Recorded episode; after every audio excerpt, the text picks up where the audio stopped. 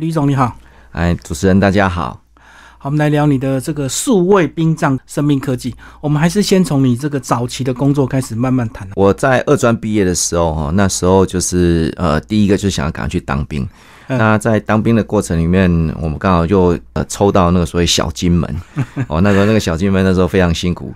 我记得那时候就是我们那个李登辉总统那时候就职，嗯，那所以打了好几颗飞弹从我们头上飞过去。哦，我知道，九六年了。对，所以那个那时候等于是呃，面对第一次就是台海危机，然后有那个所谓的战备到状况山。哦，那那个那时候我记得在当兵的时候，那个连长把我们叫去，然后在那个集合营跟我们讲说，就是金门的作战计划里面什什么东西都都有，就是没有撤退计划。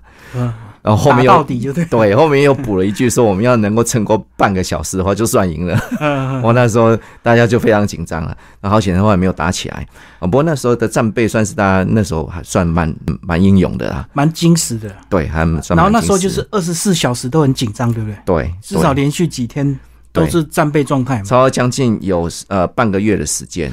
然后那时候你们都已经实弹了吗？全部实弹，就满弹夹。我们就是每天都是穿着军服，然后四个满弹夹，然后所有射口通打开，然后说机枪上就是呃上子弹拉保险，那随时就是开战。那我们我们又有迫击炮什么，全部弹药通拉出来。那晚上睡觉应该也很紧张，对不对？我们是睡半夜摸上来。对，然后就是睡一休一啦，就是只有睡一个小时，然后醒起来一个小时，这样连续这样弄。我那时候真的有时候精神快要快要崩溃掉。睡一小时，站背一小时，睡。对对对对对，快疯了，不能连续睡。是，他就怕你睡太熟了。退伍之后就开始进入这个。其实我那时候一退伍的时候，哈，我因为我们家里是在做这个所谓的啊皮包的代工啊，就是皮件加工业，奶弄的。那时候我爸爸呃一直希望有一个啊小孩可以接替他的这个工作。然后，所以我一退伍当天，我爸马上就把我带到退伍会去，把那个退伍令办出来。才大概退伍一个礼拜，我就我就在鼓浪屿了。我就是我爸那时候跟我讲一个名言呐，他讲说：，呃，以前你是小金门看厦门，对，现在我让你从厦门回去看小金门。嗯，哦，那时候就是突然有一个。突然有一个就是反向的一个，就是回去看了我们以前所在驻守的那个那个驻地啊，呃，时空交错的错乱感，对，时时空交错。那后来我爸他因为他是做国际的贸易嘛，嗯，所以呃，他主要是生产地是在中国大陆，嗯，那呃，他销往全世界，那所以呃，就是一退伍之后就到中国大陆，然后去看工厂，然后。后来，我爸的这个主要销售基地是在南非。我们知道，以前南非跟台湾是有建交，所以那边有蛮多台湾人在那里。所以我有在南非大概待了七八个月的时间。就是你们在大陆设厂，然后卖到南非，所以等于你大陆跟南非你就待过。对，那时候在约翰尼斯堡，我待了蛮长一段时间。那后来是因为我太太准备要生产，就是我弟我的老大，所以我在呃民国。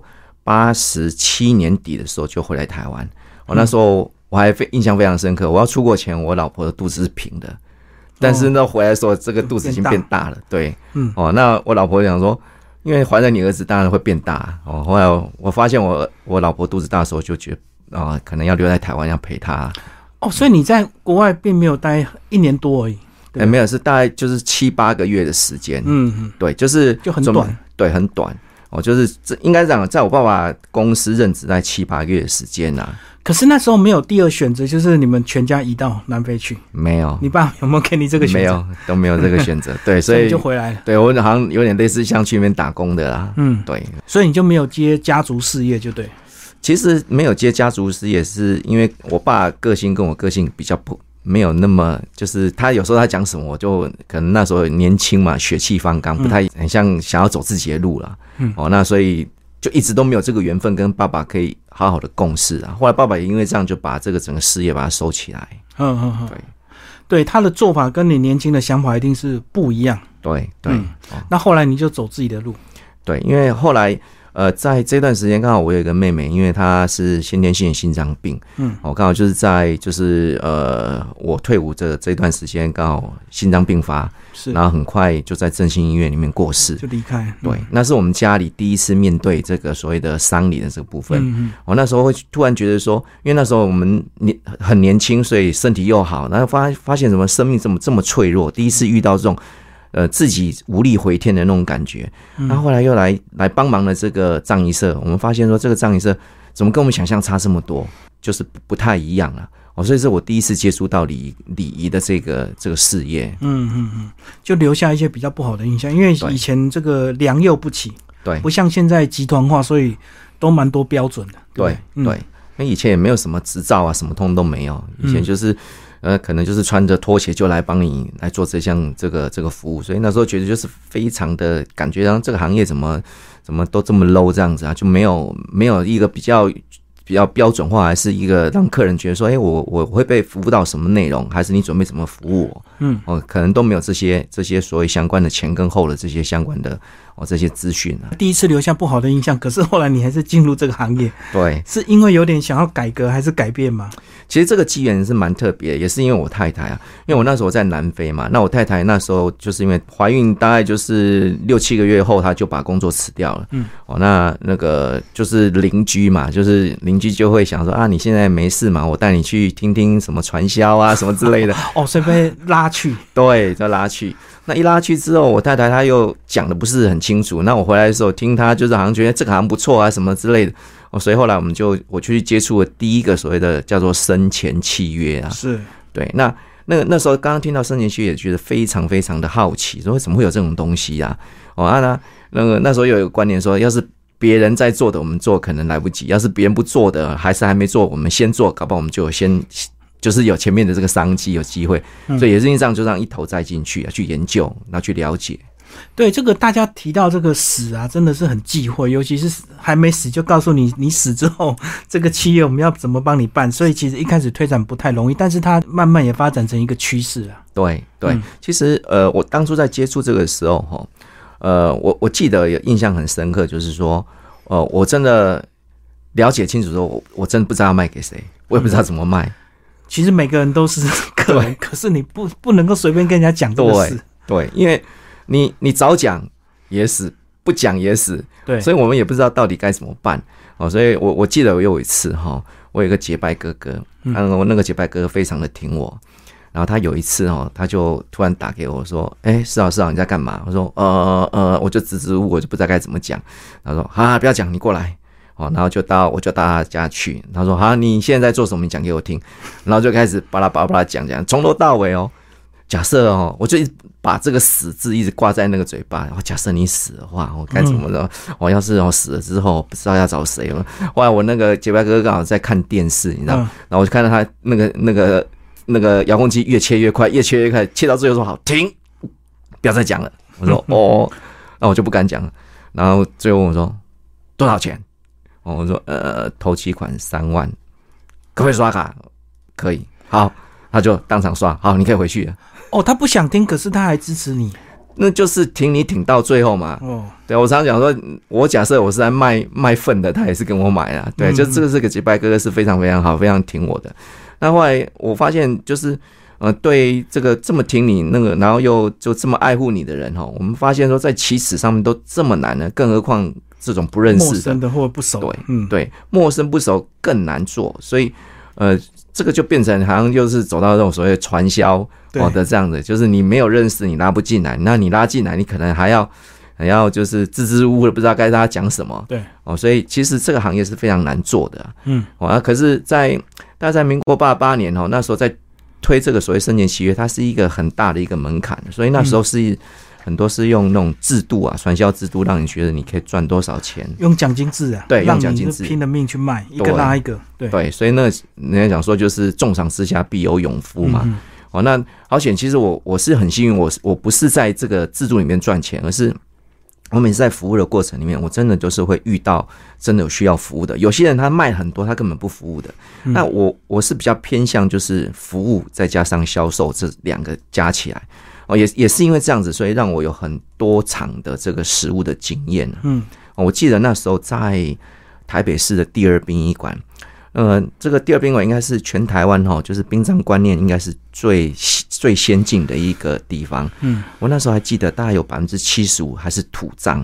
嗯哼，那生前契约它是在推所谓的火化是，哦，所以那时候我们在推这个的时候，很多人就会骂我们说啊，老辈老母死去都已经这可怜，搁还小一盖。哦，那时候就心里面觉得好像很卖这个很不孝哦。可是我们还是想尽办法，就是让大家能够理解说，哎，这个可能呃葬礼的这个过程里面哈，或许你有很多种选择，这只是其中一个选项。嗯嗯嗯，我就是从那个从那个时候也开始让自己哈开始去研究丧礼的销售跟丧礼的服务这中间的对价关系是什么。懂，就从这个契约开始放大到整个丧礼的一个流程都要去了解。是的，对。那从以前哈，就是我早期在服务说，因为大多数都是大家庭，所以我们每次遇到那种场子都很大哦。那对于生前契约那时候可能只有十几万哦，十几万对那种几百万的那样子的一个丧礼的规格，它会相对比较便宜。对啊，可是现在时代已经不一样，都是小家庭。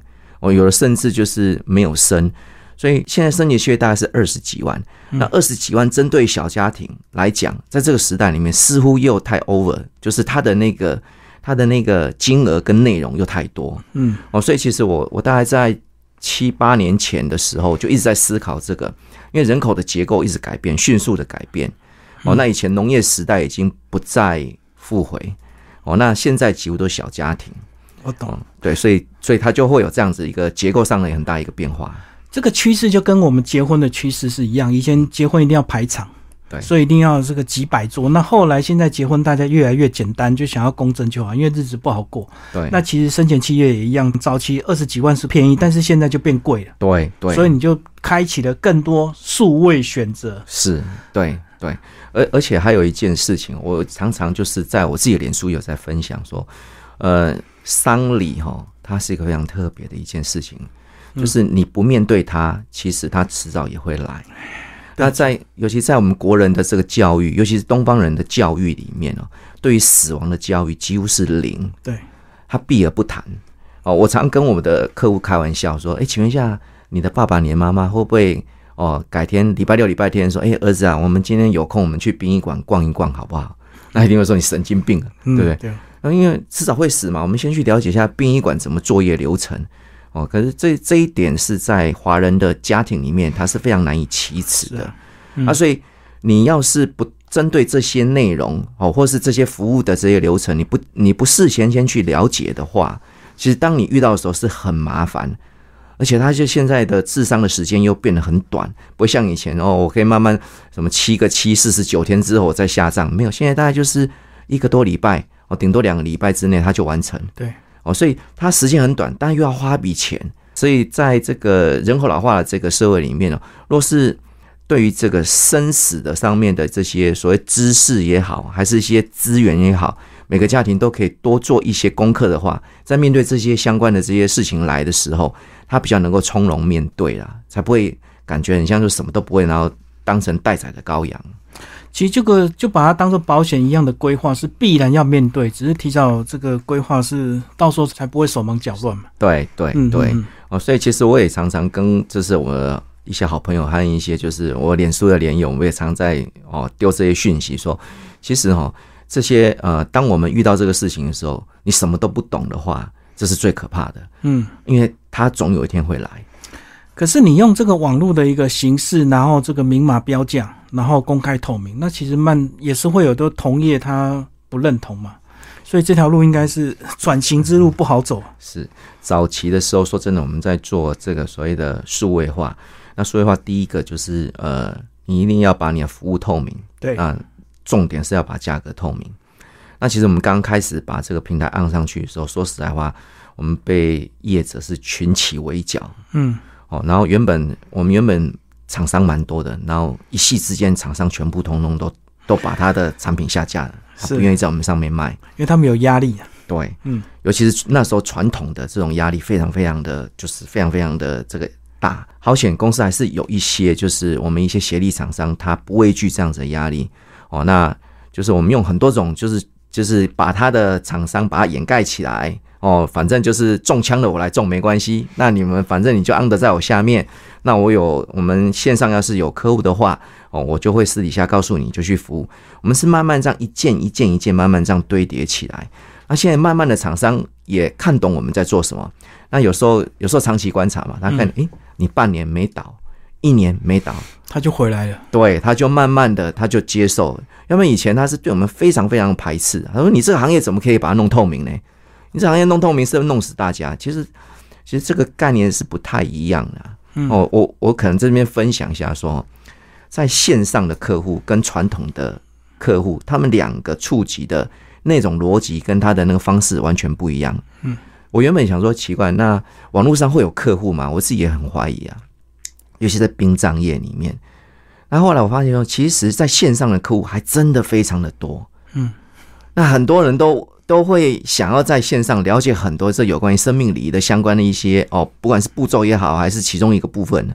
那我现在才知道说，原来在线上的客户的属性跟我们所谓的传统的人际关系这种属性是完全不一样的。是是是，对，所以在线上的客户，他传统的勾不到，那传统的人脉关系我也勾不到，嗯，哦，所以其实它是一个蛮蛮明显的一个分水岭啊。对，因为一般人不太会走进去门市去问东问西嘛，对，感觉人家以为说你家死人，不然你问那么多干嘛？对。可是他在网络上，他就可以尽情的发问，对，先理解很多这个相关的信息收集，对，正确。所以我常常讲说，就是有一些礼仪社啊，有一些礼仪公司，他花了很多钱去装潢。那我有时候好奇就进去说，哇，老板，你这花这么多钱装潢，请问一下，你这会不会有那个客人进来泡茶 聊天的？有没有说怎么会有人进来泡茶聊天？机会啊，对，非常的机会。那所以其实有时候有时候我们会会想说，这个产业太特殊了。嗯，那如何让这些消费者他想问，但是他又可以觉得他有隐秘性？然后他又得到他想要答案，其实线上是一个非常好的一个沟通的管道。所以一开始很多同业不想公开透明的原因，是不是因为他把它当做一次性把你宰掉？其实应该没有所谓什么什么什么长期这个回头客这样。我这样讲了哈，我这样不知道要不要得罪到什么人。然后，其实殡葬产业在早期的时候。他们没有在做所谓的回头客的这个概念啊，嗯，哦，就一次嘛，因为有个话术，你听完之后，你绝对会很好笑，说啊，这一次死爸爸我办的不错，下一次死妈妈记得找找我，很怪啊，对，那个很怪，对，哦，你甚至你是葬仪社要是倒店的话，要跳楼大拍卖，你觉得会有人买吗？嗯，买一副棺材送一副棺材，没有人会买啊，是啊，对，所以这个产业太特殊了。我。会觉得说这个殡葬产业哦，它必须要用一个适当的方法去让这些消费者能够理解到里面的内容。你太早给他，他他不要；你太晚给他，他觉得你不够及时。所以这是非常非常特殊啊。嗯，哦，就所以殡葬业在在网络的推展跟这个实体的所谓人际关系推展是两个完完全全不一样的路径，而且方法也不同。你必须要深入其境之后去研究，你才知道说哦，原来。里面的美感还这么多啦，对啊，我们看到那些殡葬招牌啊，几乎下面都标注电话号码，然后二十四小时服务。是，所以为什么一定要到这么手忙脚乱才去半夜打电话请人家来办这些事情？是我们可以提早去面对，因为毕竟生死本来就是个常态嘛。对，那其实我我觉得说，就是台湾人还是走不出这这，就是这一道关卡，都是等到最后。哦，已经最后咽下这口气，对，然后哭着找资源来打电话，绝大多数都是这样。那你想要提前去了解这些人，很其实很多家人是没有这种勇气啊，尤其是你面对你你的至亲啊，要走的时候。而且有时候，即使年轻人有心，他想要先问，也怕被老人家长辈说不孝啊。对，这么希望他早点走，然后已经在问问什么尺寸，问什么服务了，也不行嘛。对，嗯嗯，就所以其实有时候我会，我跟我们的公司同仁，我就会开玩笑说，其实我们按在网络上面哦，就是让这些人可以偷偷摸摸不出声音。然后可能就在上面了解，了解完他就知道怎么做。嗯，对。好，那我们这个先把你这个创业福居生命科技，哎，生命能够理解，但是科技要讲一下，是不是因为它是数位？在成立这间公司的时候，我觉得有一些蛮好玩的事情啊。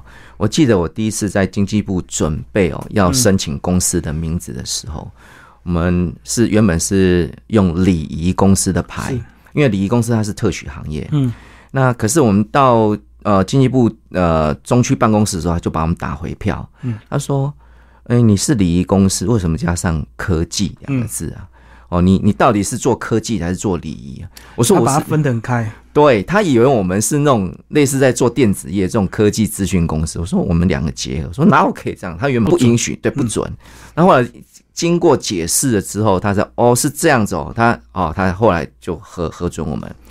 然后后来因为法令的这个又又有一个很好笑的就是，呃，因为呃数位网络上面它是属于经济部管的，嗯。但是殡葬则是属于那个内政部管的。是。这两个法令又不一样啊，两个法令又互相冲突，会有这个有冲突的这个抵触。的地方，所以后来我们又呃为了这样子，就又把礼仪的这个执照把它取消掉、嗯。哦，所以现在变成哦福居上面变成是一个资讯公司哦网络平台，嗯，那当初在成立这间公司的最早的一个想法哈、哦，我觉得我被那个马云影响的蛮 蛮大的，嗯，对，因为那时候呃常常都会有这个哦马语录，哦，听他的什么哪一段话，什么？我觉得他讲话蛮激励人的。嗯。我尤其那时候就是很想要在殡葬业闯出一一片天，因为那时候想说我又没有那个资本可以盖一个灵骨塔，因为灵骨塔都好几亿的资本。对，那我们对生前契约上面又这么多家了，哦，你在做其实只是锦上添花，也不见得会成功。那一定要走出另外一条路。那左思右想，哦，我觉得诶，这个数位的这一段应该是未来的趋势。那我本身以前是读是工业工程管理，嗯哦，那呃，我们学的那时候是在斗士啊，哦，斗士就是以前开机咚咚咚咚咚那斗士的那个系统，对对，那时候啊有写的就是学了一些程式，所以我在呃系统的这个城市跟一些系统化上面，在基础上面我有一些概念，嗯，那时候我就想说这有没有把它结合，当初只是一个构想而已，嗯，然后啊又认识我现在一个股东，因为他本身就是做咨询公司，我们就开始聊，就越聊越开，然后聊聊到最后就好决定这么干了。哦，那那时候就很集中的呃一直在研究哦马云的淘宝哦他们的那个阿里巴巴那个他是哦怎么做的？那个网电商模式，对电商模式，嗯，哦，那我们想说中国大陆它这个无线网络都。都那时候还还没有全面都有，他们就可以这样做。我们台湾已经全全岛联网，为什么没有办法做？嗯，当初只是想说大陆可以，我一定可以。对，啊，我说不定可以做比他更好。我、那时候就开始一头热就栽进去。那后来我我就发现说，其实这个这个并不是用那种那种三五百万可以解决的事情。嗯，后来我才发现说，哎、这个很像三五百万做不出来。后来我就开始问我的问我这些朋友说，哎、你们觉得做这个系统大概要多少钱？哦，有一些具有投资的这些背景的朋友，他说你这个没有搞一两亿做不起来。我心里吓一跳，说怎么可以？哇，一下要搞这么大？嗯，哦，那后来我我我认真思考一件事情说我是不是应该要有一些股东哦来募股进来，不然我可能用一一个人力对做不来啊。所以其实前前后后我们大概有有募资募了三三轮啊，其实就是同样的股东持续一直增资啊。嗯，哦，那这个系统我们大概花到现在已经大概烧掉六千多万了哦，在这个系统上面。那别人会说为什么会烧这么多钱？哦，因为其实我们是从零哦到有，而且这个在全台湾没有任何 model 可以 copy 的。对，都要自己踹，对自己踹，而且这个有产业特性哦，都套不进来哦，所以我们就是从一点一滴开始做。那我们创业这个过程里面，我们遇过非常非常多的这种，就是呃有员工进来哦，那又离开，又离开，我们阵亡率超过百分之九十九了 哦，可能唯一没有阵亡就是我我老婆啊，哦，因为我老婆也是在我公司里面，这样从以前跟着我们忠实的这些员工，后来就离职，那我们我就会想说，哇，他们为什么要离职？然后最后我我员工告诉我一个答案呢，说老板，我来是要做殡葬产业的，你现在转型数位哈，数位跟我所想的内容是完全不一样了。嗯嗯，哦啊，我还是喜欢做传统的，那你去找别人做好了。哦，所以我们也是经历过这样哦，员工换了好几批，然后现到现在目前开始越来越稳定，就是从不会开始训练到现在会。嗯，哦，其实这一块真的是从零到有啦。哦，在人的上面也不得花很多的成本一直去训练。所以他来如果预期是做电商，他就符合你们，但是你做电商叫他做礼仪，他又不愿意；做礼仪叫他做电商，他也不愿意。就是这种中间值的几乎没有啦，嗯嗯，就很困难，就是在这一点。所以一批一批终于会找到适合你们属性的人就留下来。对，嗯，可能就是他传统有百分之六十，那数位他愿意投入百分之三十啊，有的是数位百分之六十，他愿意投入百分之三十的传统，哦，大概就这样 miss 起来。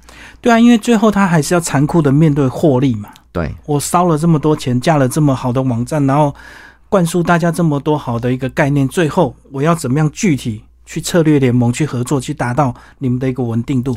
对，其实员工也是这样哦，就是他看到一件，尤其我必须先讲，在开发的前三年非常辛苦，因为几乎哈每个月都在烧钱。我那时候看到那个我们每个月支出表，有时候光是系统啊，还有所有这些支出一一百五六十万。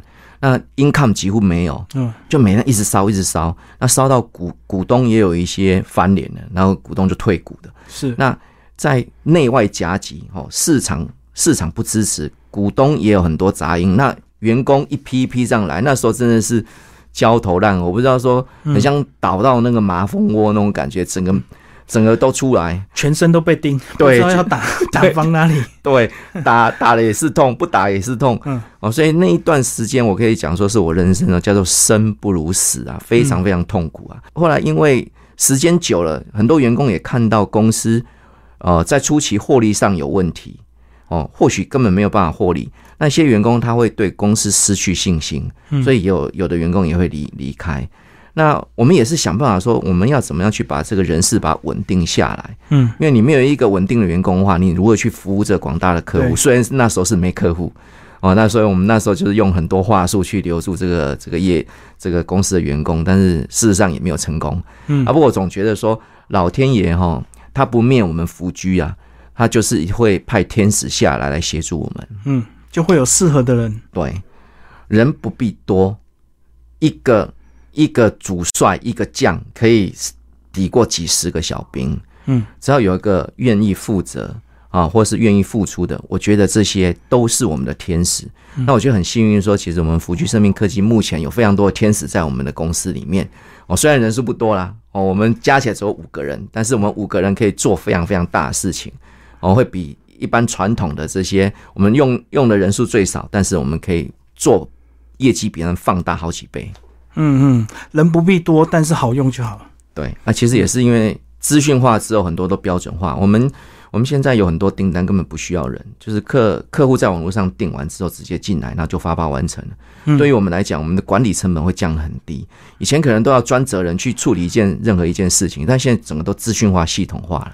所以你们就变成殡葬的数位平台。呃，我原本是希望是平台哦，我这边必须再讲。我到现在目前为止还是希望是平台，所以平台就是大家一起上来，大家一起来哦，享享有这样子的哦资源共享的的这样的成果。那可是对于供应链来说，他们可以接受，但是对于礼仪公司来说，可能就不接受了。嗯，哦，因为殡葬业它又很特别哦，它分成什么？可能分成呃供应商，对，礼仪师，嗯，礼仪公司。哦，最后我们平台商总共四个角色，这是一个生意。那这个四个四个角色要全部通通满足，我说实在，在现实的生活里面确实很难达成。嗯，哦，所以我们有时候只能只能这样想说，就是我朝向平台的方式走，但是事实上我们还是必须哦回到自己去经营这个平台。那别人只是等着我们拿有订单给他转订单，对。我原本我原本有个概念，就是说这个平台是希望大家都能够一起共同经营。就比如我来经营，你也来经营，大家来经营。嗯，那你去经营你的客户，我经营我的客户。但是这样子现在现象似乎没有产生哦，所以现在还是回归到我们自己去经营这个客户群，其他的就是变成我们的供应链哦。要是有有案件的话，他们会有一个连接到那边，他就可以接到我们网络订单。可是这个订单怎么转给他们？因为可能你你们同样的服务的这个，不管是礼仪社或供应商，可能有很多嘛。对，那订单怎么去判别这一笔要给谁？我们系统花很多钱呢。我可以讲说，我们的系统是有三个的连连接，它有点像是 Uber 哦，然后又有点像虾皮，嗯嗯，然后最后又像那个对多元继承，对对，就是那种轿车系统，我们把三个全部把它结合在一起。嗯我举个案例哈，比如说司仪，嗯，哦，现在有专业的司仪，那司仪你要主持这一场告别式，嗯，你要你要拿多少钱？你的成本是多少？好，那他会把他的标准化的这一个哦售价跟他服务内容，嗯，会按照我们的一个呃上架的 APP，它就上上来。当上来的时候，就在我的资料库里面。好，那这个代表是我就开始准备卖他服务嘛。嗯那前台的客户只要有需要有这样子的呃司仪的服务化，它会自动连接到他那边。嗯，那透过我们一个发包系统，直接按发包，他就得到这张订单。那订单里面他就会有详细的说，哎，几年几月几号在哪个殡仪馆什么厅哦，那它是什么规格的？它是国语、台语还是客语的？你就到这个地方去主持这场哦。所以客户可以自己选择礼仪师就对了。我刚刚只是讲说人员类，因为人员类是呃，我们有思考一件一件事情，就是今天这个司仪，他如果是今天是满场的，哦，你根本你根本没有办法去欧得到他，所以在人员类会有另外一个就是礼仪师可以协助去确认这个司仪是不是有空。那确定他有空的话，他订单就会发包给他，或者是这个司仪他有团队可以来承接这样订单。嗯，哦，所以还会有一个最后一个控制权在这个所谓的礼仪师的这个手里面。那但是产品类的，比如说我要订一对花，对，告别式的花，那告别式的花就是我 A 厂商这个花，我只要把我的产品照按上来，就跟虾皮一样，我要买这个东西，提供对价位。对价位上来，那客人就可以直接购买他的产品。嗯那我们这所有的订单资讯就会一次抛抛给这个花店，我让他去服务这一这一场的这个这一这个订单。所以你们就是礼仪的综合商城，对对，就三个，可以哦找人服务，也可以找供应商、找原料，就对。还有车子，嗯嗯，对，因为车子车子又是很特别，它有算公里数、起起点跟气点。那殡葬业里面的车又很特别，嗯，有的是载棺木的，有的是载大体的，对，那有载人的，还有正头车，这些都是很，你要是不是在这个产业里面的哦，你没有殡葬的知识，那你又没有这个资讯的这个底底的话，你两个结合不起来。嗯，我常常讲说，那像咨询公司要来做这个殡葬业，他说我不懂殡葬业，做做不做不来。那这样子大家报价都会一样吗？应该都不一样，每个呃人有他的不同成本吧？我们我们采取另外一个概念啊，就是说，因为其实殡葬业它都是它有很强的地域性啊。嗯，那很强地域性的意思是说，我今天我是台北的车，我应该不会去服务到台中，对，我大部分都是在台北这个地方跑。那因为台北的车有非常多，有非常多间的这个公司，嗯对，那其实每一间公司它的报价都是大同小异。嗯嗯，哦，那他可能他报贵一点还是报便宜一点，会去影响到他后面的这个售价，所以他们自己大致大致上同行价都会报一样的啊，都会报一样。啊，有时候他要是报的比较贵的时候，我们会稍微提醒他一下，哎，其他家报多少钱？你这样你这个金额可以做吗？他说，哎，他做，他可以做，我也可以做。哦，所以其实我们的成本几乎啦，就是大致上大同小异。啊，要差一点点，其实对我们来讲没有差啦。哦，因为其实，在商理上面，你多五百块、少五百块，对商家没有差。他希望是把这整个服务做好。对，因为就那么一次，最后嘛，对对哦，他他希望说能够找到有经验的哦，所以我们在这个我们在这系统里面加了非常多别人觉得不可思议的一些功能啊。那，比如说今天这个消费者买了买了这样服务，还是买了这个产品，我们还会给他做所谓的网络评比。嗯，以前司仪会给他评比吗？不会啊，但现在很多人就是接了我们网络订单之后，他就开始接受我们的评比，就是客户对他的评比，嗯，全部把它公开化。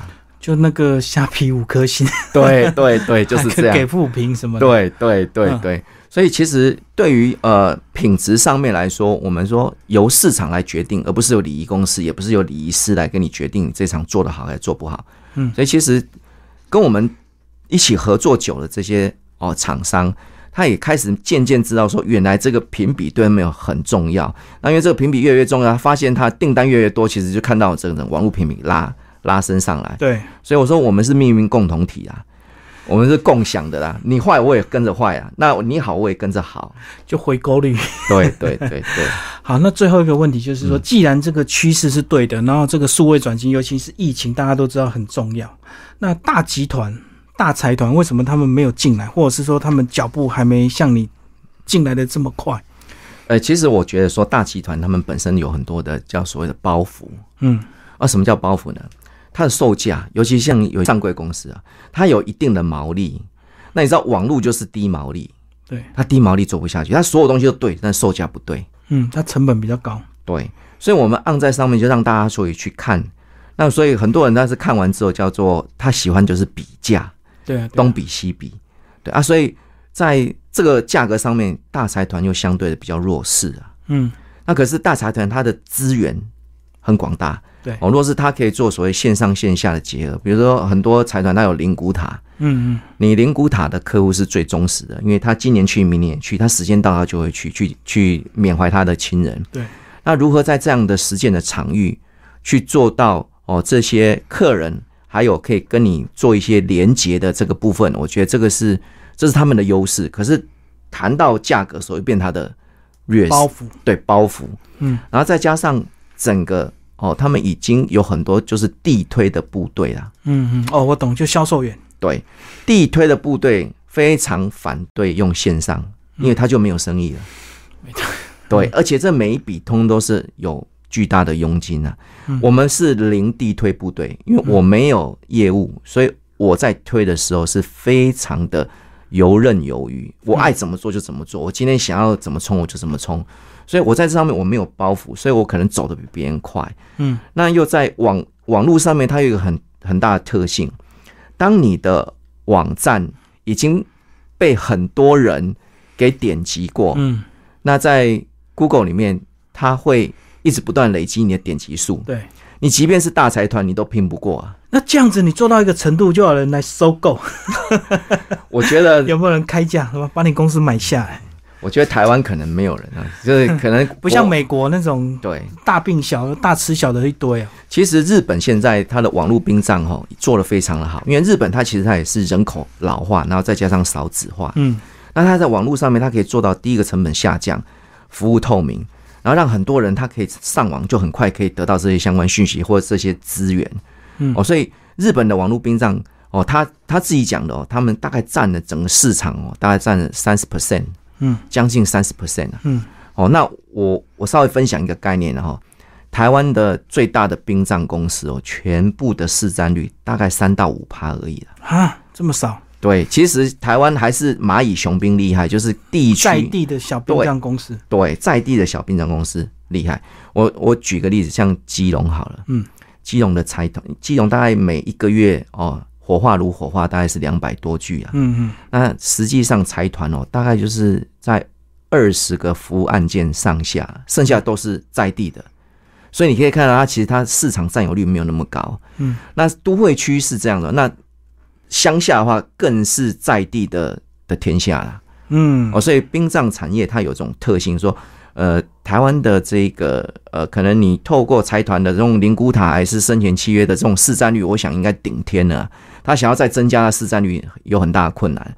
那你没有透过这种更快速，还有更大的浏览量去创造你另外的市场化，我觉得那是蛮难再做一个业绩的突破啊。对啊，我看到很多大财团几乎都跟大医院去弄一个地下室，然后在那边等啊，对，因为他们可能也没有办法，这个突然就接到电话嘛，就是靠靠这样的一个方式啊。对，这这是一个，就是其实医院也需要一间礼仪公司啊，因为你叫护士的、叫医生去推尸体，那个不能看，那也那不 OK 嘛。所以呃，医院一定会有死亡的案件，那一定要有一个账社来报。可是他这样子下去，就会有所谓寄生的这个问题。互利共生啊，对啊，有很多医院其实它的太平间都用标的，对，要花钱啊。对。嗯啊，其实我们讲一句台语叫“古卡古来”吧。嗯，对我今天我标多少钱，我这些钱是要赚回来，转嫁在消费者上面嘛。是啊，哦，所以其实我们在在这种哦，在这种生态里面，其实价格下杀对我们来讲，我们没有包袱啊，就是我反正我就标在那个地方，我也没有再降价的空间。嗯啊，你可以四处去问，你再往下掉，你觉得品质顾得住，你去找别人。嗯但是你要有品质，这个价钱我们是公开的，我们可以承诺从头到尾就把它做到好。嗯，啊，但是在外面财团可能他看到我们这金额，觉得怎么这么低，开这么低，是对，所以我们大概就是用这样的策略。好，那因为你们公司在基隆，那虽然是在基隆，但是你们平台是在网络上，所以是不是全台湾都有相关合作的业者？有，在全台湾通通都有，另外连离岛也有，就是啊啊澎湖啊金门马祖我们也有，不是礼仪的部分，而是有一些殡葬用品。哦相关周边相都有，关对对，我们还有花城啊，还有对什么？对，嗯我们才正式按上去两年半呢、我我大概讲个数字，我们虽然按上去两年半哦，我今天早上请我特助稍微就是抓一下数字啊，我发现大概也做快五千万的生意啊。嗯嗯，我、这两年半的这一个时间对嗯，那有将近两千张的订单，我觉得哎，这这个在殡葬产业里面很特别。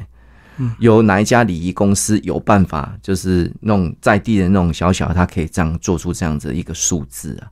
哦，而且呃，在线上的客户他的回购率哦算蛮高的，这是我现在目前所看到。我们有很多的客户哦，可能就是一些企业，他们有这个长期会有按那个所谓白铁的要送花的，他会透过我们。哦，对懂，那我们也有在线上做所谓的这个签祖先牌位，还有这种签葬的这些，我们都有在都有在接受咨询，还有生命礼仪上面咨询。所以，我们透过这个很多的客户加加入我们的这个会员之后，那他会有一些咨询的问题，或者是他有什么需要的这些物品，我们都可以在线上。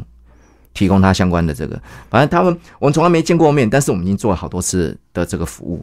就殡葬数位百货公司，对对，你知道我想得到的通通都有，想不到我们也有。就是有形无形的这个服务都有就对了。对对，嗯所以这也是未来科技啊，因为这个很难说遇到什么事还去问有办过的人，说你以前办哪一家，介绍给我。对，当然是自己爬网络资讯嘛，自己找嘛。其实我再跟另外分享一个小小，就是呃我在做这个的时候，呃，我有跟我儿子跟女儿去去分享啊，觉得哎，我当初爸爸在做之后，我说哎，我在做这个，你觉得好不好？年轻人都说好，然后他们他们拿着我们这个系统拿去给他朋友，嗯，然后他们他们的同学说啊，以后我爸爸死了我就用这个。我说哦，这好好笑。我说哎，你们现在那么年轻哦，他说都会都可以接受。可是到比较老一辈的，他可能就比较、嗯啊，我还是喜欢见见到人谈事情。嗯。啊，可是现在像我们这个中生代，因为我是六十一年次的嘛，现在刚好六十一年次，要是父母还健在的话，应该都是到七八十岁了。对，就是上有老下有小，那时候负担就是三明治夹心夹心族群啊、那在我们这种这个年代里面哦，可能要先了解小孩子怎么样，甚至还要知道说，哎，老了要怎么怎么照顾。好好对照顾跟送终这个问题。嗯。哦，所以其实我觉得我们这个我们六年级又刚好是台湾数位化的第一代。对哦，它它是比五年级数位化更强。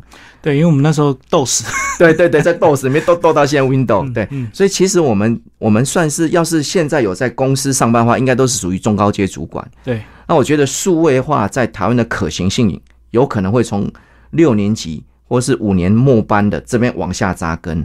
嗯所以我们才愿意提前哦，在七年前愿意哦，就是提早布局。哎排除众议，然后吞下所有所有这种苦难，然后持续的一直去发展这一块。对啊，因为你总不能拿着一家报价单，每一家这个一间一间去比价吧？这个挺很难看的。很难看，而且也不会这样做。有时候就是这种价格哈，我我常跟我的客人就是分享一件事情，说假设哈，假设我们现在呃我们要去开开刀啊，嗯那你先问 A 医院医生，你开我收多少钱啊？你这样太贵，我再问 B 医生。是，假设问到一个最便宜，你敢给他开吗？嗯，也不敢了。对啊，嗯你一定会评估到很多，你有没有能力？价钱可能是放到最后。那他希望说，哎、我我这个客我是客户啊，我希望看到的是什么？我希望说，这个病人是是进去麻醉，但是他会醒得出来啊，而不是 对出来变成个尸体啊。所以大多数的人，你要像我妈妈之前去年刚好大肠癌，她去开刀，哦，那现在还在治疗中。那个医生一进去说，假设哦开下去之后，要是有要什么医材的话，哦，我不会再出来问你们哦，因为那个时间很紧急，没有办法，对我我就直接跟医生，什么都给我弄最好，你都不用问，嗯，你就是给我弄最好的。所以那个当下，我们说钱不是问题啦，钱绝对不是问命题，比较重要。对我们什么保命才是重点、啊！所以其实丧礼吼，有很多人喜欢，就是啊杀到最后杀到最便宜的，其实他最后买到的就是偷斤减两的东西。嗯那我有时候我也会跟跟消费者讲说，什么东西哦，不是在我们菜市场买东西这样买，就是有的服务哦，你要是要减下去，它它就会比较不好。买到一肚子气啊！对嗯对，花了钱不见得会解决事情啊。所以有时候适当的这个比价，然后适当的去看网络评比，还是有帮助哈。对这也是你们这个数位发展平台的一个未来的一个发展愿景。是的，好，谢谢我们的这个呃谢谢吕总为我们介绍这个数位殡葬，谢谢。谢谢。